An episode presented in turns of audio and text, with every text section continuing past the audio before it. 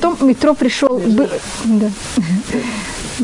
Итро пришел до Матантура или после Матантура? Вы помните, рассматривали эту проблему на прошлом уроке, он пришел до дарования Туры или после дарования Туры? Технически это написано до дарования Туры. Видите? Так почему же кто-то думает, что это было после? Почему вообще такую вещь придумываете? Почему я начала г- разговор о том, что, может быть, Итро пришел после дарования Туры? Если он написан хронологически до дарования Туры, потому что говорится у нас в шестом посуке, и было на завтра, и сел Муше взять и судить народ, который стоял, стоял над Муше с утром, с утра до вечера. Тут вопрос, что значит судить Муше? Что Муше судит еврейский народ.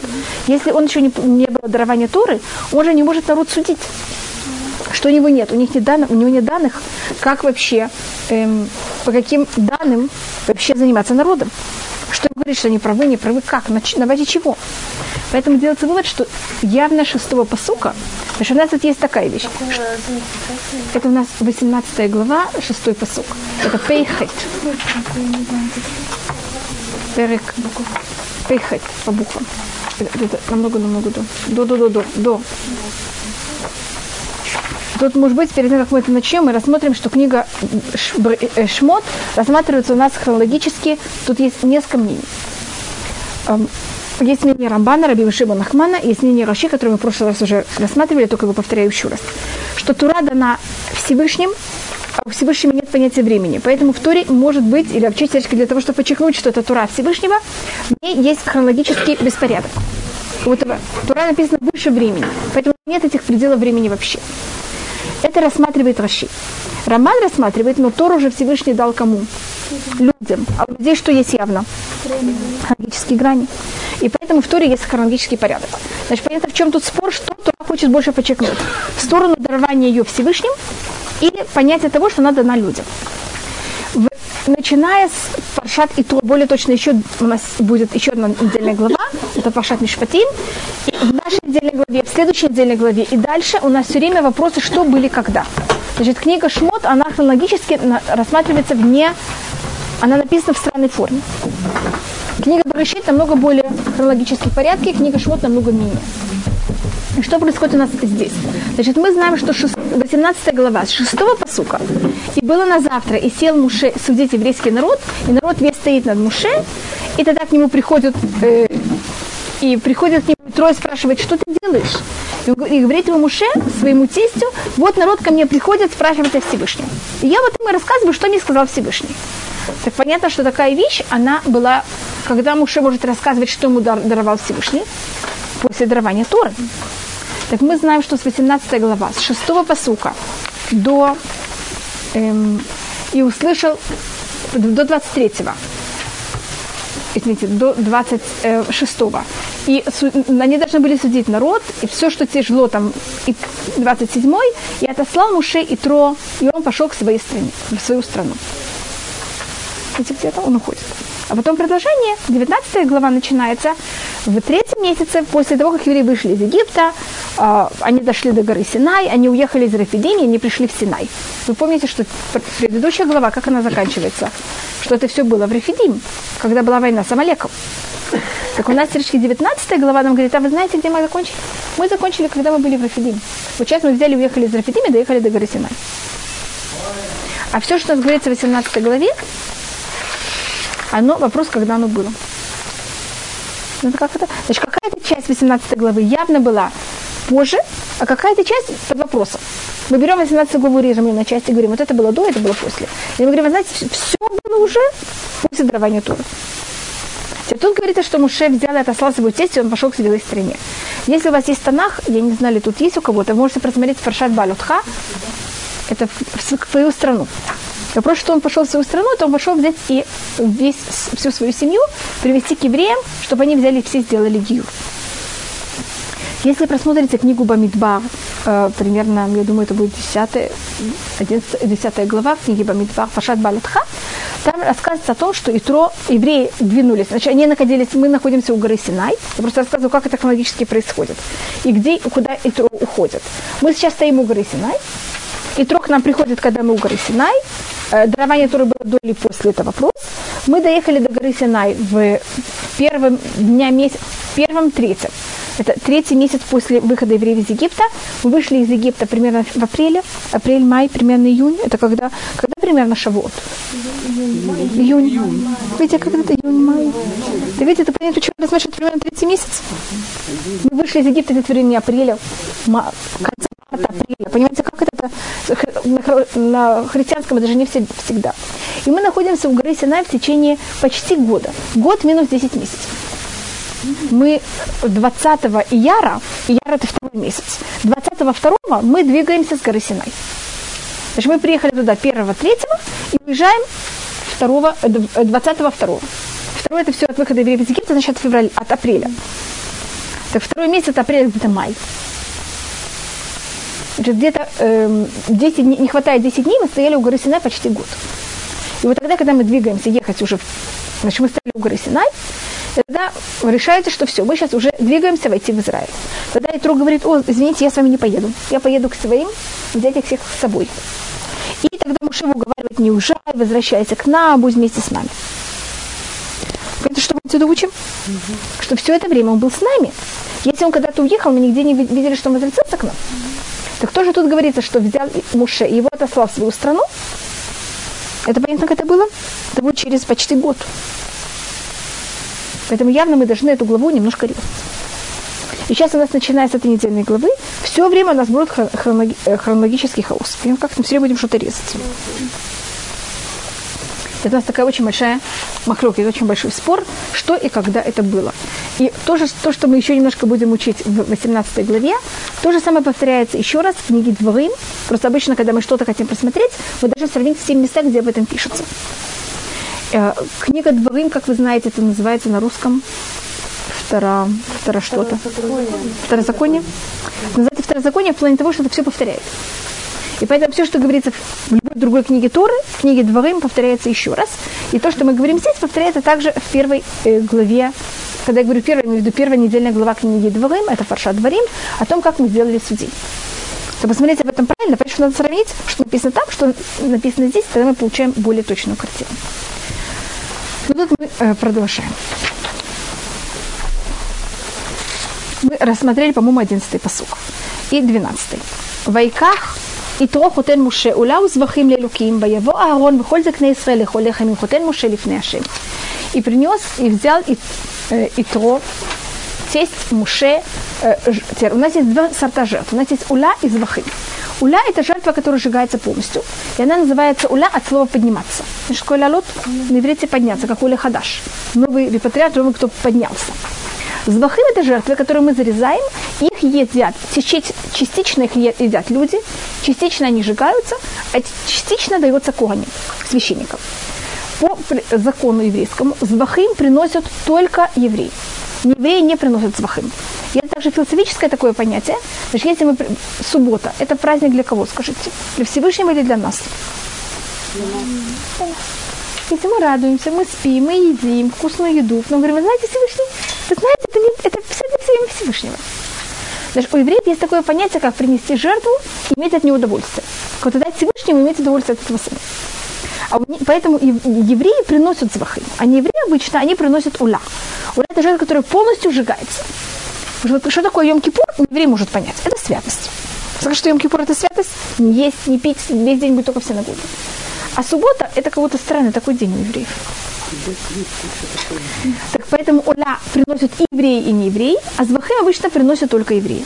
И тут Итро доходит до очень высокого духовного уровня, он приносит и Уля, и Звахим. Что, поэтому мы рассматриваем Итро уже как человека, который как будто планирует или явно доходит до духовного уровня, который он может сделать гиюр, он такую вещь понимает. И еще одна вещь, которую рассматривает ее Рамбан, очень длинно, это единственный раз, это второй раз в Торе есть только два случая таких. Всегда, когда написано, что приносят жертвы, они никогда не приносят, не говорится там имя Всевышнего Элюким, всегда имя Всевышнего это Хашим, это четырехбуквенное имя Всевышнего, которое мы вообще не понимаем. Вы знаете, что такое имя мы не можем произнести. Написано А, а мы произносим Б. Когда, вообще, когда я что-то могу произнести, значит, я на каком-то уровне как-то это понимаю. Когда это имя вообще не могу произнести, что это значит? Вообще не в моем, понимаете, как-то? Я вообще не знаю, что это, не могу произнести вообще никак. То есть, когда мы приносим жертвы, мы ни в коем случае не хотим, что у этой жертвы был какой-то оттенок, что мы как будто бы берем и ниточкой дер, дер, дерки Всевышнему говорим, а, Всевышний, дай нам то, дай нам то, такие попрошайки. Или кого-то, здравствуйте. А вот эти, это молитва. А жертва, если мы такие попрошайки, эта жертва рассматривается чуть ли не идолопоклонство. Потому что мы не даем ее Всевышнему, а мы по-настоящему понятно, как мы просим жертву, то есть что-то получить самим для себя. Как будто. И Всевышний такие жертвы не воспринимает. И поэтому, если будете читать книги Вайка, там никогда, когда говорится о жертвоприношении, и никогда не называется Всевышний ни Луким, ни Шакай, ни Кель, ничего, только четырехбуквенное имя Всевышнего, которое не произносится. Есть настолько два раза в Танахе, что мы приносим жертвы, и, скажем, и Трой это приносит, и Яков это один раз, и говорится с Вахим Лелюким. Ну, как это, какого, вот имя Всевышнего какое-то другое, кроме Хашем. И это также рассматривается о том, что о духовном уровне и то есть одно из объяснений, потому что это было до дарования Туры, поэтому это было все на другом совершенно уровне. Потому что тут это Элюким, как вы знаете, это понятие суда. Поэтому и то он хочет как-то познать тому, чему он приносит жертву. А имя Всевышнего Илюким – это то, что мы понимаем. Это вот то, что называется суд, это есть какой-то обмен веществ. Понимаете, как такой суд? Ведете себя хорошо, получаете если ведете себя плохо, получаете взамен. Потому что такое элюким – это понятие суда. А Хашем – это понятие милости, это вещь, которую мы не понимаем вообще. Его Агарон выходит к Израиль лихолихам. И пришел Агарон и все старшины еврейского народа, есть хлеб, есть хлеб имеется в виду на трапезу. Э, вместе с тестем Муше перед Всевышним. Кто-то тоже должен был прийти и есть также вместе с Итро. Муше. Если видите, тут Муше отсутствует. Говорит Мидраш, что такое? Все же приходят за счет Муше. Почему все, Итро всем нужен? Только потому, что он здесь. Муше. А где же Муше? Муше находился тем, занимался тем, что он всех обслуживал. Здесь Итро же, Итро же пришел к нему. Это тем, что занимается Муше, это всех обслуживает, кто пришел к нему. И на этой трапезе Муше э, э, рассмотрели, что он всех обслуживал. И э, говорится, тут говорится, что они пришли есть перед Всевышним. Они же не едят перед Всевышним, они едят сами для себя. И рассматривали, что если это трапеза, в которой участвуют мудрецы, это как будто бы трапеза, которая находится перед Всевышним. И у нас тут Значит, вы видите, как, как уважал э, Муше своего тестя, какой он сделал почет. И мы говорили об этом, что если кто-то, он сапожник, он будет у всех видеть только сапожки. А если кто-то, он врач, он рассматривает цвет всех, кто болен, кто здоров. А если кто-то советник, он будет всем давать советы. То вот сейчас мы увидим, кто такой Итро. И на базе чего, как вы знаете, Мидраш говорит о том, что Итро, он был один из трех советников фараона. Так как Итро, он советник, всюду, куда он придет, чем будет заниматься. Сразу находить, как и что, и как, какие советы давать. Время Бухурат, и было на завтра. Вопрос, завтра чего это? что вдруг вот и было на завтра. Танах обычно не говорит, и было на завтра. как что-то происходит. Тут говорится во имя Мухат. Было завтра чего? Скажем, до этого говорится, и услышал Итро. Мы не знаем, сколько это было после того, как евреи, э, война с Амалеком, до, или, скажем, война с Амалеком тоже. Обычно мы не, не видим такую вещь, как и было на завтра.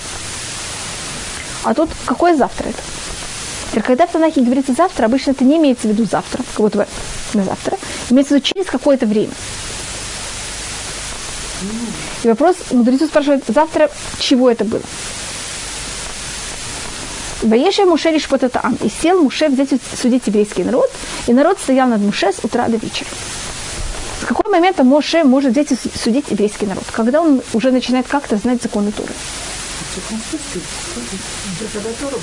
Значит, дарование Торы, как вы знаете, когда это было 6 Сивана, 6 3 он тогда берет на седьмой день, поднимается на завтра сразу на гору.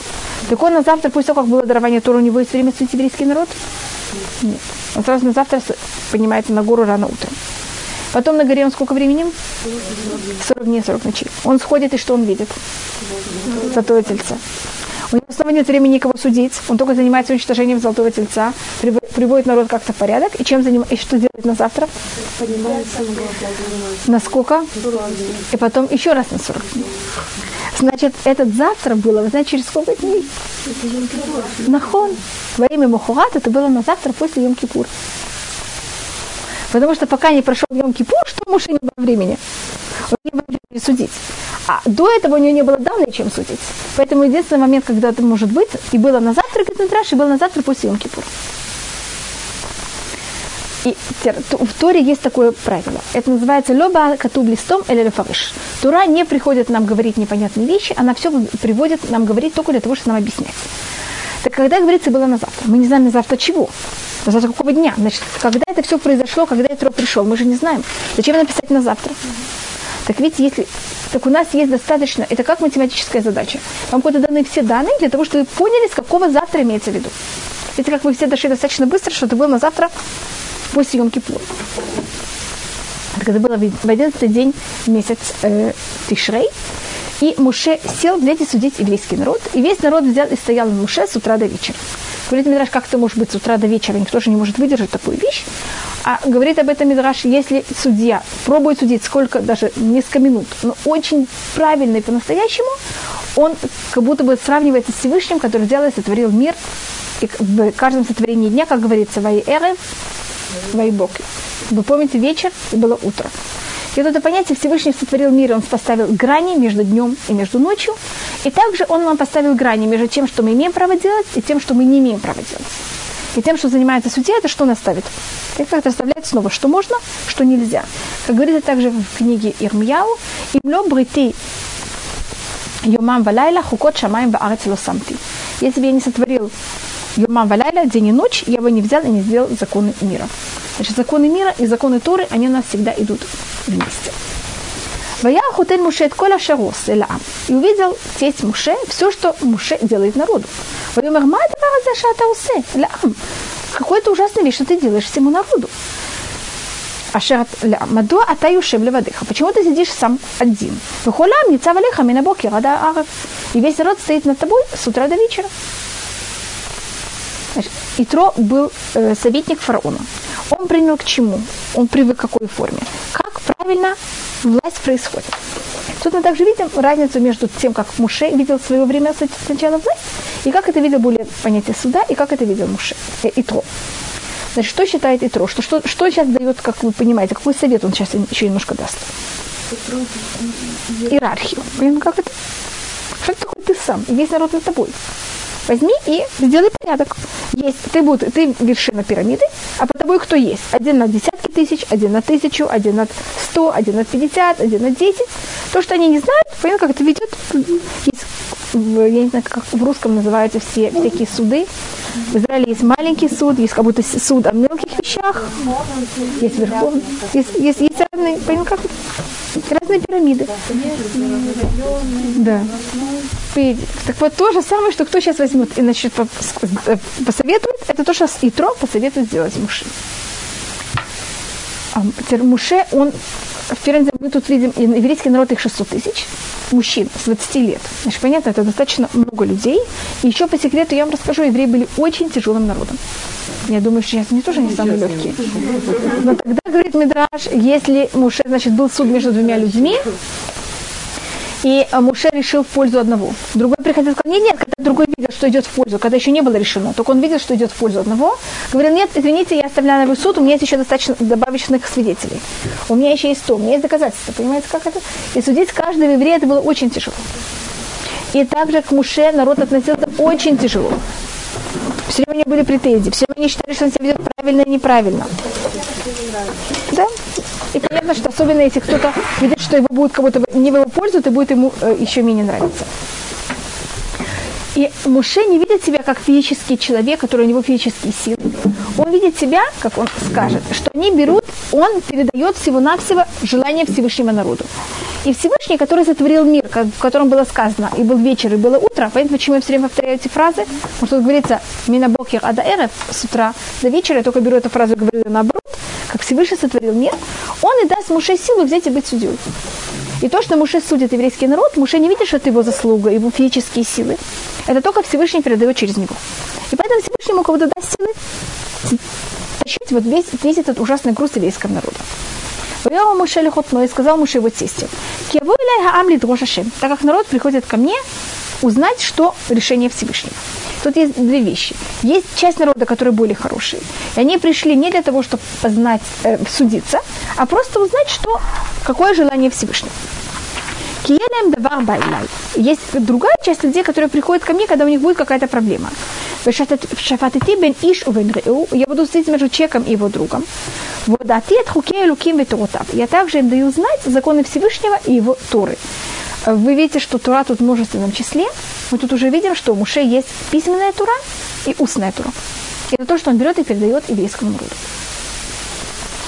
И это он, э, и так как Муше видит, что он, и Муше рассматривает себя не как, я подчеркнула, не как личность физическая, он, конечно, физический человек, но то, что он передает законы Туры, это от Всевышнего, и поэтому он не рассматривает, у меня есть силы, нет сил. Понятно, что один человек не может судить 600 тысяч людей и добавочно еще также передавать им решение, э, письменную и устную Туру. И тогда ему говорит Итро, 17-й посук. Вайома хутен Муше Элав, и сказал ему тесть, его тесть, лотова давар азе ашатаусе. Нехороша эта вещь, которую ты, ты делаешь. Навольте боль. Знаешь, такое навольте боль? Ты возьмешь им дерево, оно, листики, когда они высыхают, они, ну, наверное, называется нувлин. Это что-то вроде высохнуть. И, может быть, вы знаете, сейчас в этом, как раз у нас в этом месяце, у нас будет Тубы Шват, это рассматривается день эм, Роша Шана, начало года для деревьев. И мы рассматриваем это в какой-то мере немножко празднуем, и мы рассматриваем любого человека как дерево. Поэтому у нас в переносном смысле люди также деревья. И как дерево, когда оно портится, как будто оно засыхает, мы говорим, что оно вянет. Так то же самое говорит также э, тесть Муше Муше, ты завянешь. Это почему можно пользоваться такой метафорой, это называется на русском, таким сравнением. Потому что если мы рассматриваем человека как дерево, так как, как это человек, когда он прекращает существовать, он как будто вянет, как дерево, которое взяло и завяло. Ничего в какой-то мере, как листья, которые взяли и завяло. И то, что тесть Муше говорит, Муше, на боль ты боль, ты возьмешь и завянешь. Ты просто этого не видишь. Не выдержишь. Теперь то, что рассматривает Муше, это что его корни находятся на источнике воды, но это не, не как будто не физический источник воды, это Всевышний. И поэтому, понятно, как это? Он дает ему достаточно силы взять это все сделать. Но если мы рассматриваем физически, тогда, конечно, такая вещь невозможна. Гамата, гамха амазе шаримах. Возьмешь и завянешь также ты, и также весь народ, который с тобой. Эта вещь слишком тяжела, чем ты. Ты не сможешь ее взять и сделать ее сам. А я не знаю, ли вы знаете, что у нас есть такое правило, что каждый раз, когда написано гам, гам это так же. Это какая-то добавка. Тут говорится также ты и также народ, который с тобой. Так на простом уровне имеется в виду, и еврейский народ не выдержит. Знаете, как это? Все вешаются только на одного человека, они просто не выдержат. А другое мнение, э, что-то значит так же ты, так же народ, Муше, у него уже есть какой-то отборная команда, так можно назвать, с которой помогает Муше. Перед этим помните, что Муше не хорошо разговаривает? У него есть помощник. Кто его помощник? Арон. Арон. У Арона есть четыре сына. И они тоже его помощники. И есть там также уже 70 старших до этого уже избран. Поэтому также есть какая-то, сколько-то людей, которые помогают Муше так есть Муше, 70 старшин, Аарон и его сыновья. Но если мы говорим о 600 тысяч, вы понимаете, что это также... Это, что да? Карим был. Так это, они тут не помогали Муше, тут как будто не помогали. Сыновья Муше не учат. Они же только сейчас пришли с Итро. Поэтому я говорю о сыновей Аарона, а не сыновьями Муши. И поэтому у нас, хотя тут есть даже 74 или 75 людей, понятно, как я дошла до 75 людей, Муше, 70 старшин, и сыновья Аарона. Так 76, если вы хотите кого-то, я говорю, понятно, и Муше, и Аарона. Но в любом случае 76 людей, они недостаточны для того, чтобы взять и а, обслуживать 600 тысяч мужчин с 20 лет, понятно, сколько есть женщин, должно быть столько же, сколько есть маленьких детей, понятно, сколько есть всяких раздоров и споров. Это больше, чем миллион двести, это минимум, сколько было евреев. Так и на миллион двести, 70 сути, это понимаете, как это вообще какой-то минимум, который... Что-то? Обычно у всех было по одной жене. Мы... Многоженство, оно происходит только в случае, когда у кого-то есть какие-то проблемы. А, вот, скажем, если мы встречаем пока Муше, мы встречаем Аарона. Видите, всех, кого мы встречаем по имени, у них у всех по одной жене. Значит, у нас нет никаких свидетельств о том, что было многоженство в Египте. Нас почти, почти нет таких э, случаев. Обычно, когда такая вещь есть, она как-то подчеркивается и рассматривается.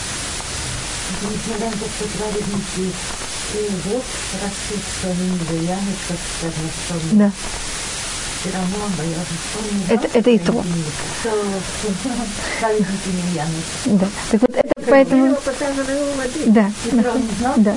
Поэтому я вам говорю, что Итро, он, эм, сказать, он не еврей. Он пришел и смотрит на все со стороны. Теперь он очень умный человек, он великий философ.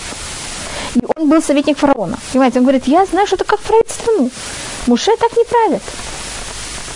Это как это? Это неправильная форма.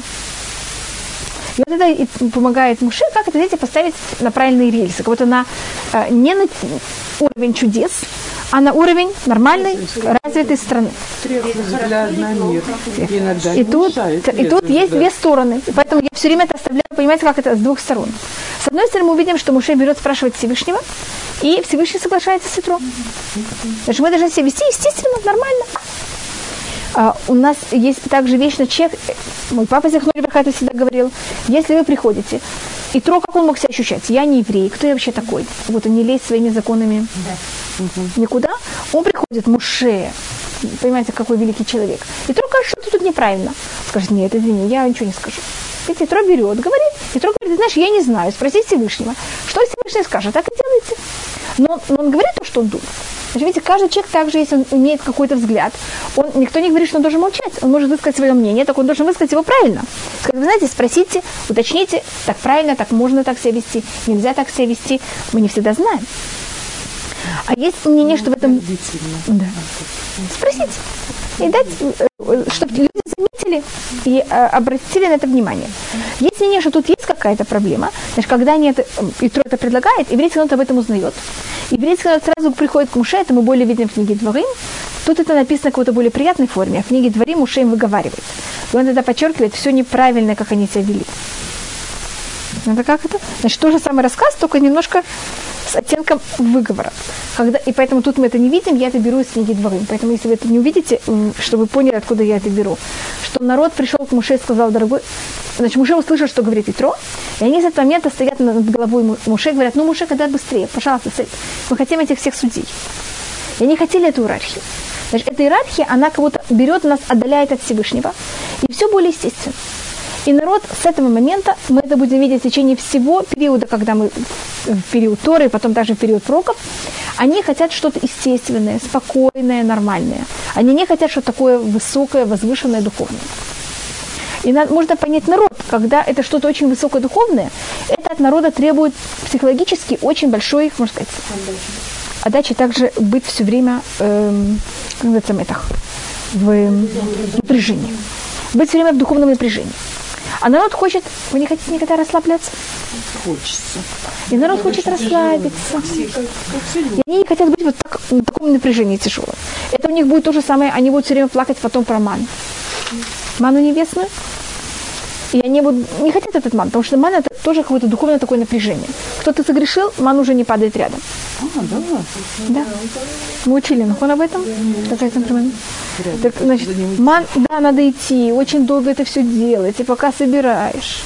И в мане там какие-то, там что-то такое духовное какое-то. А хотите, хочется поесть, что-то нормальное, кусок хлеба с вкусом. Да, и можно даже еще немножко там... Что вы говорите? Хочется, правильно, да. С чесноком еще может быть. И там говорится в одном месте, про, когда говорится про ман, говорит, а вот ава, им хотелось хотеться. Вот они едят такую еду, которая вообще ничего не хочется. Такой духовный абсолютно. А людям хочется хотеться как-то. Быть людьми как немножко. Человек что-то хочется. Да, вот, говорю, да. Нормально. Ну, конечно. Тогда ничего, что ты Нет, думаю... Нет, так, конечно, так Всевышний нас сотворил. Я говорю, я, такая, конечно. такая цадика, которая ничего не хочет. Не, не, меня не, это, это депрессия Хасвахалина. Мы не говорим, что это депрессия совершенно. Но мы говорим, что когда евреи были в пустыне, их Всевышний немножко пробует, понимаете, что сделать, можно сказать, подняться. А им это очень тяжело. И поэтому то же самое с судьями. Значит, Всевышний пробует их все время держать на уровне, что они это принимают прямо от Муше. Они говорят, вы знаете, от Муше это немножко тяжело. Лучше как-то подальше. Что были какие-то, э, что это было как-то более понятно, более естественно, более как у всех других народов мира. А не, что мы были такие странные какие-то другие. Я просто подчеркиваю, что народу это очень тяжело. И поэтому мы это видим все время. Это здесь это будет с маном, это будет потом э, когда у нас, когда мы входим в Израиль, у нас это будет с армией, народ захочет царя. И когда они просят царя, они говорят, мы хотим царя, как у всех народов вокруг. Мне просто что надо. Мы хотим как все, мы не хотим быть такие особые. А когда мы особые, это значит, значит что до периода царя э, в Израиле не было вообще армии. И каждый раз, когда шли спать, на границе не было ни одного солдата. А вокруг уйма врагов. Понимаете, как они должны были каждую ночь молиться? Видите, какое-то напряжение? Или в пустыне у них было другое напряжение, это что нет еды, они идут спать без одной крошки хлеба. Завтра выпадет ман будет, или не будет, не будет. Это экономическое напряжение, потом политическое напряжение или военное напряжение. Сейчас это судебное понятие. Они хотят, чтобы все было немножко более разжевано, естественно, просто. Они что такое на духовном таком высоком уровне. Но мы тут еще не видим это. Я только говорю, что народ это очень захочет и скажет, примет это сразу на ура. Да, а то, что говорит ему, и то, это на вольте боль, ты возьмешь и завянешь, так же ты, так же народ, который с тобой. А та шмабы кули и ацха. А сейчас возьми, послушай ему голос, и я тебе буду советовать. Понятно, откуда мы знаем, что он был советник? Он приходит, сразу дает советы. Белюкими маха, что Всевышний был с тобой. Кого-то ты должен узнать у Всевышнего, это правильно или нет. Ты будешь между народом и Всевышним. И ты будешь от Всевышнего принимать вещи и передавать это народу. והזרת את את החוקים ואת התורות, והודעת להם את הדרך ילכובה ואת המעשה אשר יעשו. И ты будешь брать и в общем передавать эти законы Торы. Муж же он передатчик Торы. И этим тем же ты будешь заниматься. А ты не будешь заниматься чем? Судебным? ты будешь, есть законодательство, а есть судебная часть и законодательство. Значит, есть кто решает законы, а есть кто исполняет законы, кого-то судят по этим законам. Так Муше ты будешь брать и переносить народу законы, а эти судьи будут брать и по твоим законам судить. Твоим это не, не законы Муше, это законы Всевышнего. Ты будешь рассказывать им хуким. Теперь какая у нас разница между хуким и турот? Мы тут уже видели слово хуким. Хуким это законы Торы, обычно как это рассматривается, которые логично не воспринимают понятны вообще. Те вещи, которых, если бы не были написаны в Торе, мы бы о них никогда не додумались. И даже если бы мы, э, даже после того, как они уже написаны в Торе, они нам всегда кажутся очень странными. Как, скажем, красная корова, шатные, цвета символика совершенно нелогичных, непонятных законов.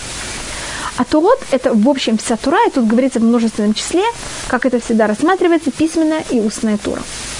Э, в каком плане письменная Тура, которая сейчас, у нас как передает Муше вообще Туру, с момента, как он находился на горе Синай, он на горе Синай взял и получил глобально все 613 законов.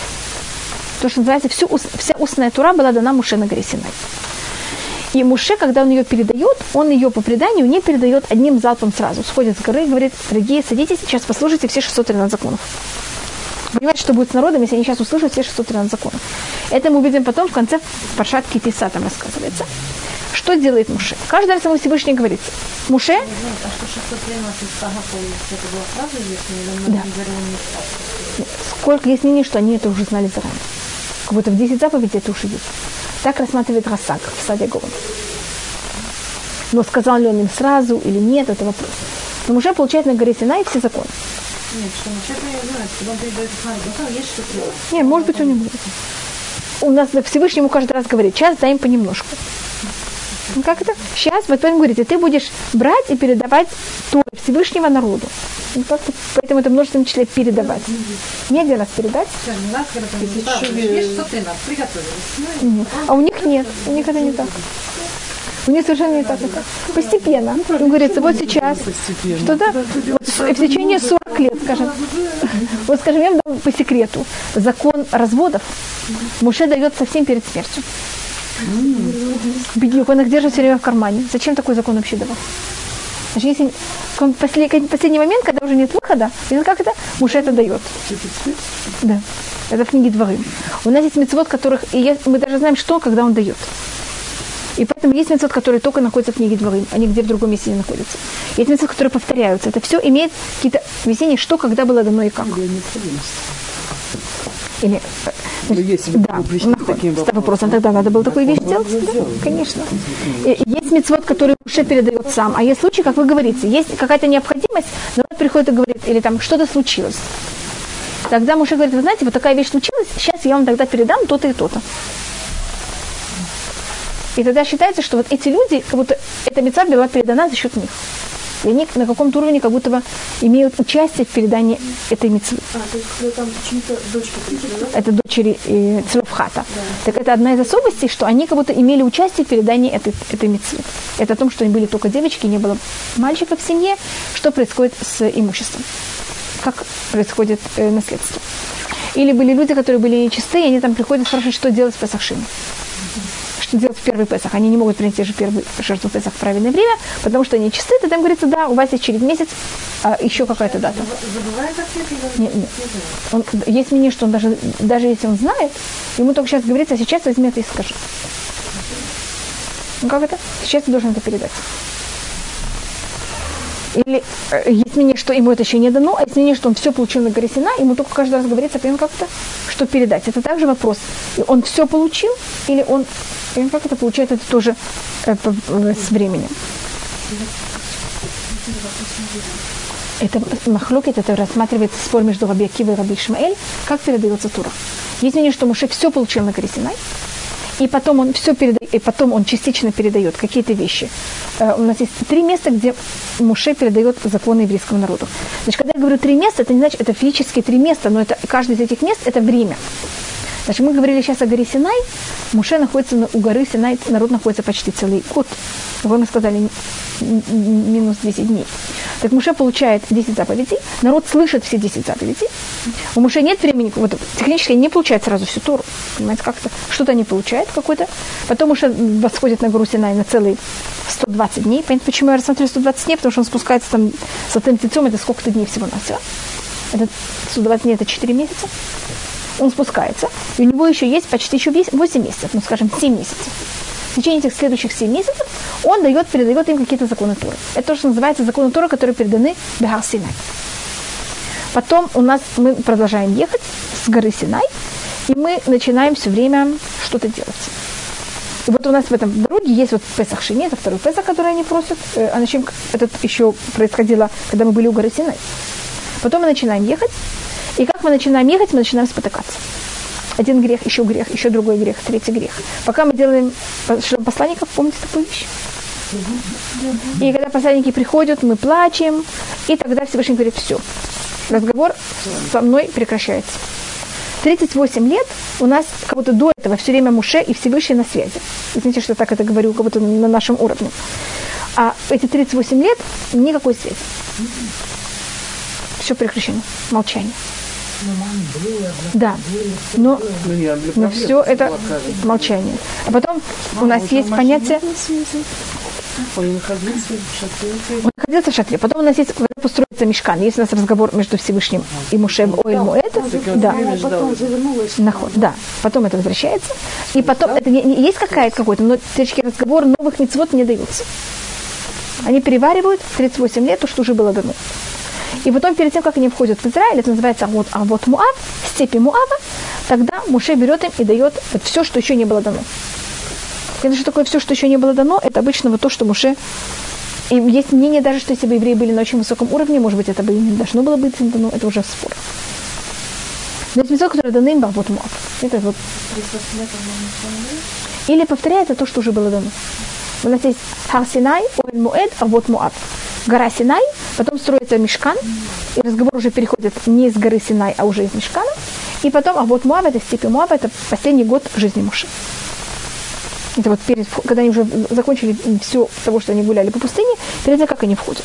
И как передается мицвод, это мы потом просмотрим еще раз.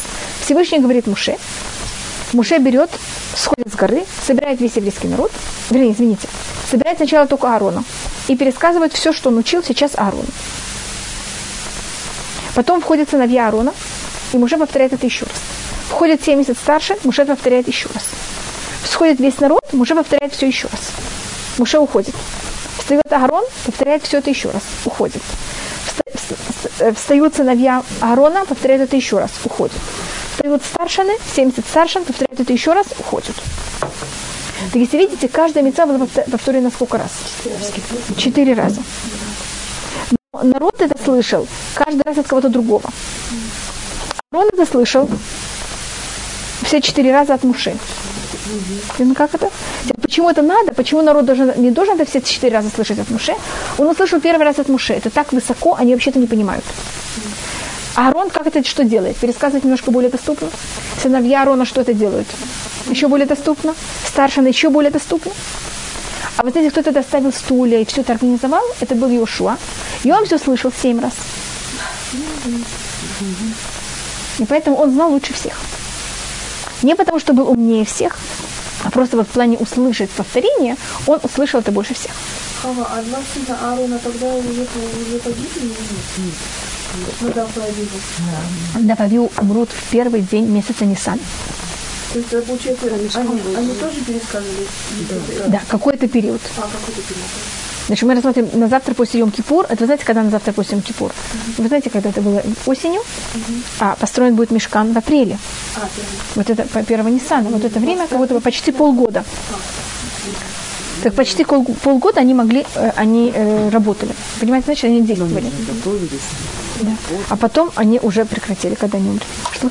Я просто знаю такую версию, что мешкан был построен 25 числа, вот на самом деле. Он был построен мешкан, приготовлено все. И тогда его взяли и вложили, сказали, э, Всевышний сказал Муше, мы сейчас только его не ставим. Значит, евреи все приготовили, его взяли, сложили в склад и отложили. А поставили его только, он начал действовать только первого дня Ниссана. И говорится, что тогда 25-й день Кислева плакал и говорил нечестно. Во мне закончили мешкан, а в него его не поставили. Все сказал, не бойся, не плачь, тебе будет что-то другое, это будет Ханука. Поэтому, так как исторически то, что в Хануку произошло, это было окончание построения мешка. Мешка начали строить в, примерно в районе Сукот. Сукот до Хануки. Я такое сколько времени. Это когда закончили все это построение. Потому что Всевышний сказал, что должно быть поставлено в первый день Ниссана. Должно быть какое-то понятие начала. Весна в иудаизме это всегда понятие начала. А Ханука, наоборот, всегда э, символизируется концом. Ханука и Пурим это конец, а как это весна, это когда все рождается. Поэтому в Хануку закончили построение мешкана. А в первый день Ниссана поставили мешкан, начали в нем действовать. Поэтому есть период начала, а есть период конца. Это совершенно что-то другое.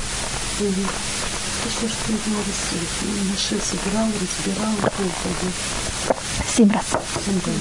Это мы потом просмотрим. Это было семь дней подготовления. Это будет уже потом.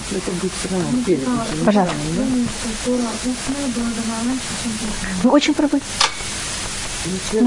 Так, говорю, сейчас мы просмотрим, что происходит с письменной. Где нам говорит члены староустные, поясняет Тору, Письменно. А я тут беру все наоборот. Вы очень правы. Что Большое, большое спасибо, что вы это подчеркнули. Так мы сейчас рассмотрим, значит, как была дана письменная, устная тура, это понятно? нет, ну устный это как И она не была дана, понятно, как-то? Да, лекции. точно. Так и как-то у меня уложилось давно в Нахуй. голове. Теперь письменная тура, тут есть такая вот вещь. Письменная тура была записана Всевышним перед сотворением мира. Всевышний сначала, то, что называется Араба Махшева, он задумал сотворить мир, написал Тору, что это как будто бы план сотворения мира, и по этому плану взял и сотворил. Поэтому любую вещь, которую мы делаем, что вы не хотите, захотите? Вы хотите пошить, вы захотите, не знаю, построить дом. Что вы не захотите делать в этом мире? Вы сначала должны подумать об этой вещи, потом вы должны взять и что-то начертить, сделать план. Это что-то вроде, что такое? Торы. А потом вы должны взять это сделать. Теперь, кто смотрит на чертеж, никогда не понимает, как из этого будет сделано что-то другое. Нет ничего общего. Я не понимаю. Обычно так и получается. Не всегда. Чертеж. Кто умеет читать, кто умеет читать чертеж, тот поймет. Ну, хотя бы как-то. Ну, хотя бы не совсем, ну, что-то.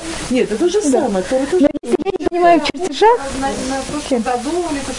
Ефа, Ефа, так это то, что вы сейчас говорите, Жанна, это очень правильно. Знаете, что такое говорю? Это то, что есть, как Всевышний задумал сотворить мир, и есть, как он его сотворил. Это называется Алаба Махшава. И поэтому, так как Всевышний задумал его сотворить по одному, сотворил его по-другому, никогда в мире ничего не может быть, как задумано. Это как-то потом всегда есть разница между теорией и практикой. И это потому что так Всевышний сотворил мир. Была теория и была практика. И они не были такой же. Это они были расслоены. Потому что две вещи. Есть разница между теорией и практикой. И есть еще одна вещь. Это, кроме того, что мы уже задумали, если у нас мы должны его воплотить на каком-то, перед тем, как мы воплощаем это конечно, мы должны это воплотить еще, как сказать, на еще каком-то другом уровне. Конечно, это называют чертеж, или как это записано в Торе. И точно так же, как если я посмотрю, я не умею шить вообще. И кроить тоже. И если я вижу выкройку, я вообще ничего не понимаю. Так вот, как для меня выкройка не имеет никакой связи с моей юбкой, для Авдиль, конечно. Примерно то же самое, когда мы читаем Тору, мы вообще не понимаем, как она чертеж мира. Понятно, что тут пробую рассказать сравнение? Значит, кто, есть кто-то... Спасибо, хорошо. не смогли точно построить. Что? Почему? Он был построен точно. Точно или нет точно? Построен точно. Точно. Тут Ашам уже вложил свою... Окей. Да, да, да, точно. Не? Нет, Там невозможно. не было. Потому что если будет самое маленькое нарушение, это будет считаться поклонство. Это проблема храма.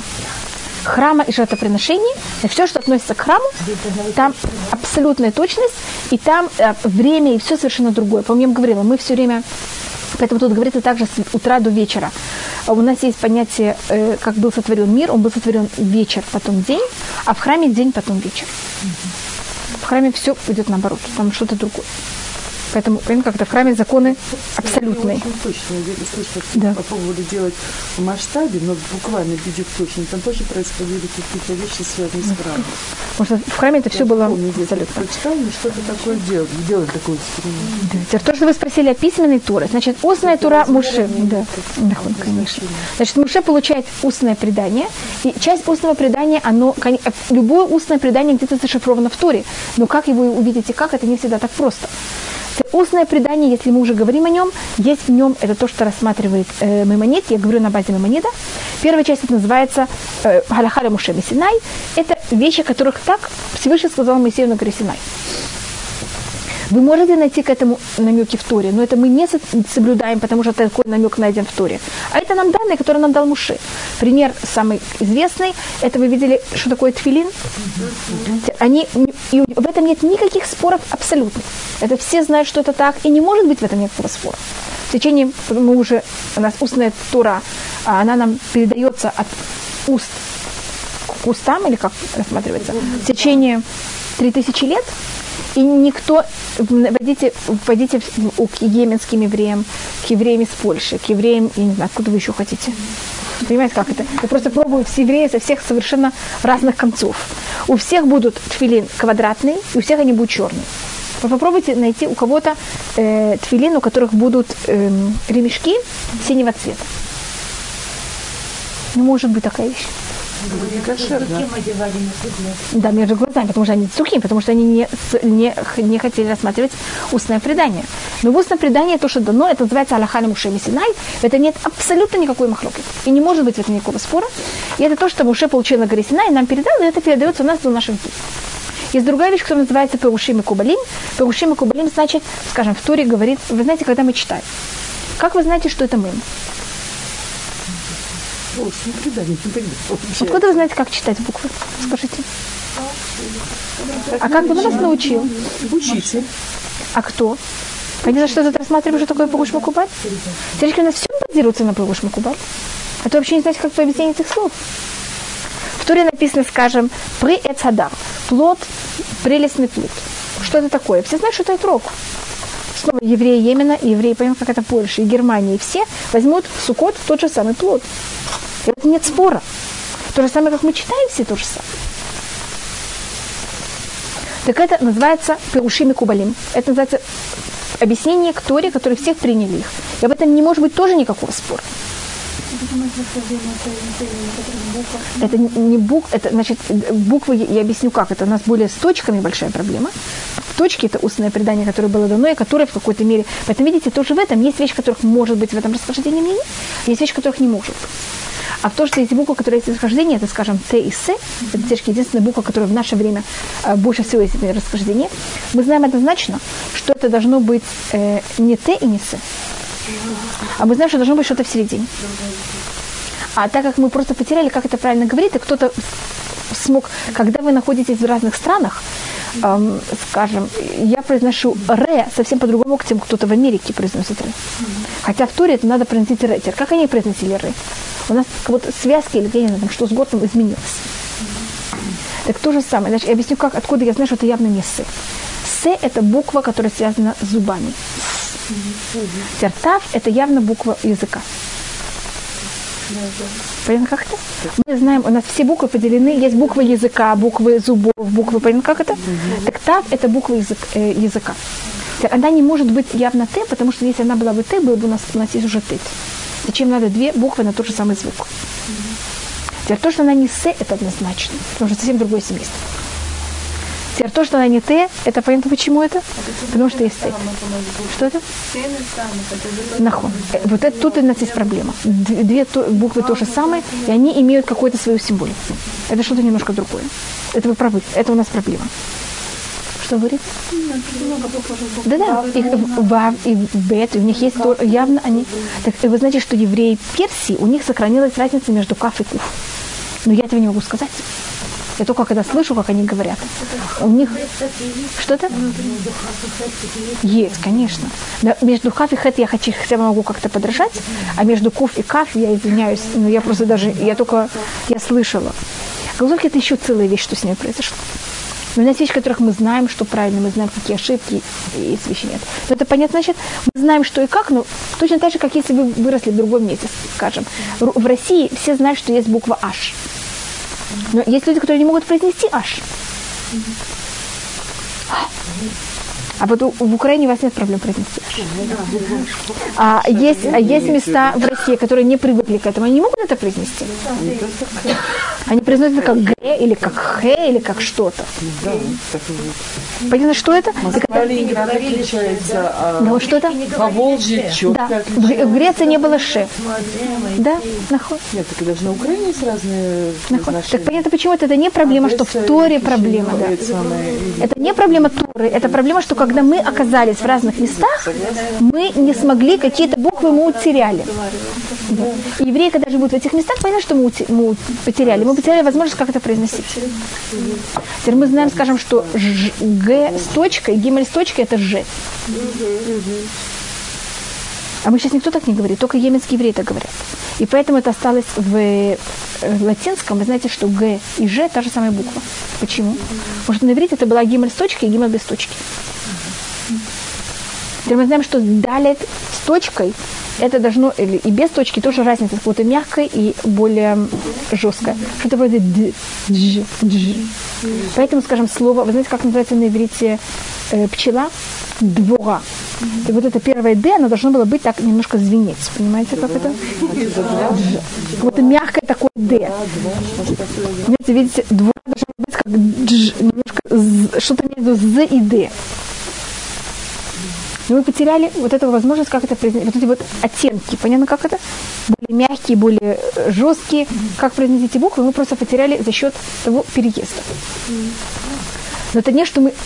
Понятно, в чем вопрос, это не проблема, что мы знаем это так или потому что мы утеряли. И это уже говорится, мы знаем, что это, э, эта потеря началась еще в период второго храма, в конце второго храма. Когда евреи начали разрешаться, в каждом месте говорят по-другому. И, скажем, евреи испа- э, на испанском нет «ше». Так те, э, кто приехали из стран, где говорят на испанском, что это? Они не могут произнести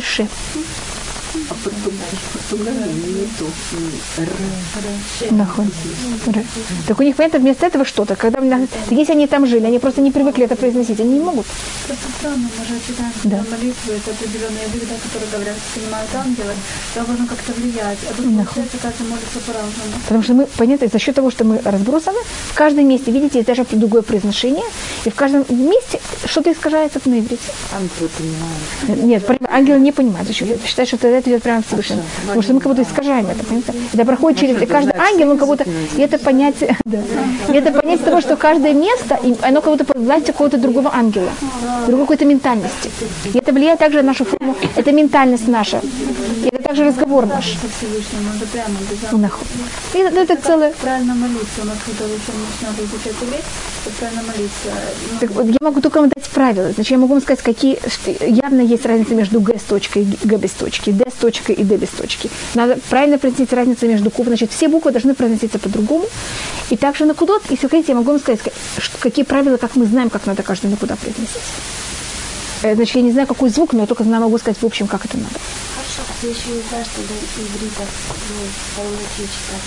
Лучше говорит, молиться на русском, чем на транслитерации. Самое главное это понимать. Ну вот если ты не понимаешь, Тогда лучше, др- лучше это да.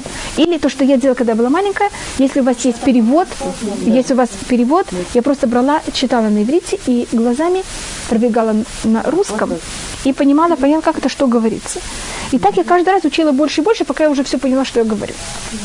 Ну, ты же Так я, так я- это да, но вы- содержание когда вы в. Израиле, вам намного легче, когда вы не в Израиле, немножко сложнее. Я просто говорю, что, что я делаю тут. Но мне читают, что если вы читаете молитву, вы не понимаете, что вы читаете, это как будто бы вы попугай. Вы понимаете, как это? Попугай что-то говорит, и вы не понимаете, что он говорит. Да. Что да? Нет, это только относится к молитвам. Вещи, которые отрывки из, из Танаха, значит, то, что э, Торы или из Танаха, их э, есть, даже если я не, не понимаю, что я говорю, они имеют какую-то силу. Поэтому псалмы, э, чтение шма.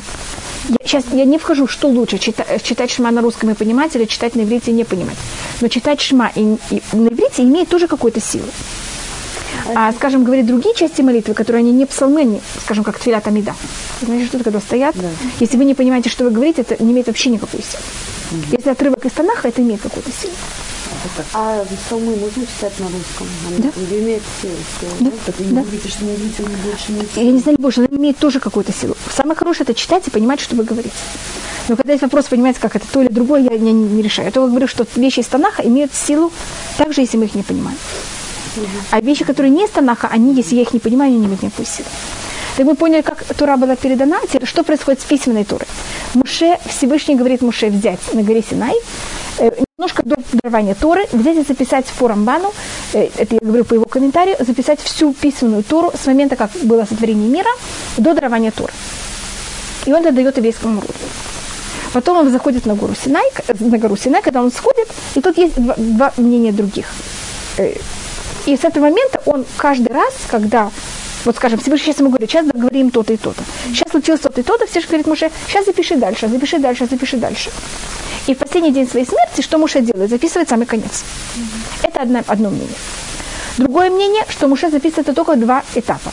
Одно мнение, то, что я вам сказала, до дарования Туры, сначала до дарования Торы, а второе в конце своей жизни. Все с дарования Торы до, понятно, как это до конца его жизни. Это по мнению, что называется Тура Мегила Мегила Нитна. Тура была дана отрывок отрывок. Отрывок отрывок значит два отрывка, или отрывок отрывок это только символически имеется в виду энное количество отрывок. А другое мнение рассматривает, что Тура Хатуманитна. Значит, Муше в последний день своей жизни записывает весь свиток Торы с самого начала до самого конца. Но явно в любом случае Тору мы получаем после, постфактум. Устную Тору мы получаем все время, а письменную мы получаем все время после. А как он записывал э, книгу Дворим, как он писал своей смерти? Это Это, знал? это, пос- это 8 последних посуков. И мне есть спор, как пишет Муше 8 последних посуков. И об этом есть два мнения. Это говорится также, значит, все, что я вам говорю, говорится в Гимаре, в Масехат Баба Батра. Если вы хотите, я могу вам показать, где, откуда я это беру. Вы можете меня спросить, откуда я такие вещи знаю. Он мне э, Муше не рассказывал. Э, значит, э, что было в последней, э, что происходило с последними восемь посуками Торы? Одно, потому что я сказала, что Муше потом пишет до конца. Это такое мнение. Есть мнение, что последние восемь посуков написал Иушуа. А есть мнение, которое говорит, как это может быть? Что Муше дает евреям Тору, которую она, он не закончил всю Тору, вся Тора же от Муше. Так по мнению, что это Иушуа, он же как будто ученик Муше, как я говорю, какое-то продолжение Муше чуть ли не. А есть мнение, что всю Тору, но тогда я должна войти в объяснение Гон Вильна, Муше Всевышний говорит, фраза, как говорится в Геморе, это Всевышний говорит Муше, а Муше говорит и пишет. Это так, что говорится о всей Торе. А в последние восемь посуков говорится, что Всевышний говорит Муше, а Муше плачет и пишет. И что это значит плачет и пишет? Эм, простое объяснение кажется, потому что он пишет о том, что он умер. Но это же как будто неправда. Если он еще не умер, как он может об этом писать? Так он об этом говорит, что письменная Тора до периода Изра Суфер, до периода разрушения, после, до периода построения второго храма. Она не, она не писалась, как сейчас, она писалась вся сплошь. Сплошная, без разницы на слова.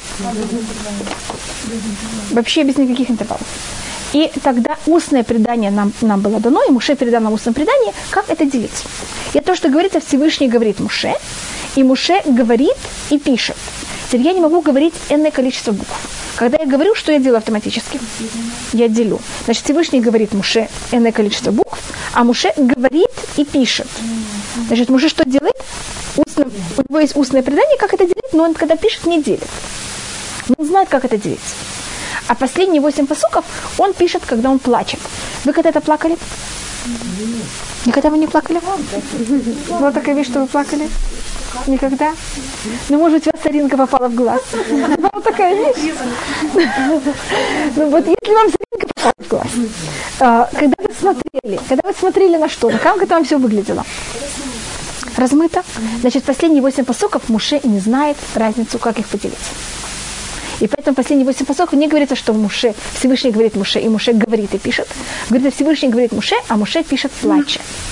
Когда будто у него мутно в глазах. И он даже не говорит.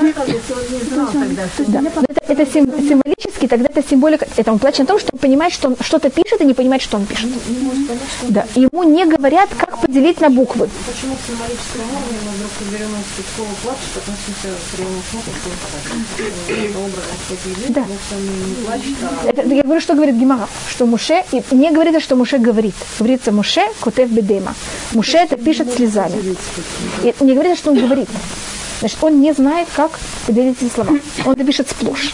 А Иешуа, и поэтому в любом случае Иешуа, он э, дает нам последние восемь посуков, он получает от Всевышнего прямо, как эти восемь посуков поделить. Понятно, в чем вопрос? Иешуа это написал, и Иешуа только получил предание, как эти восемь посуков поделить правильно. На какие слова их разбить. Так мы сегодня рассмотрели, как передается устная и письменная тура еврейскому народу. И это мы рассмотрели 20-й посук. Безарта и ты должен скажи, сказать им, чтобы они были, э, предупредить их. Это хуким, это турот. Ты должен предупредить законами, и турот это Торой, поэтому говорю, что есть два уровня Торы. Вот дата лем это дарах хильхуба, и сказать им дорогу, по которой они должны идти. Это масер шарьясун. И поступки, которые они должны делать. Вот этим будет заниматься Муше, а кроме этого будут судьи, которые не будут заниматься чем-то другим. Так это мы рассмотрим через две недели.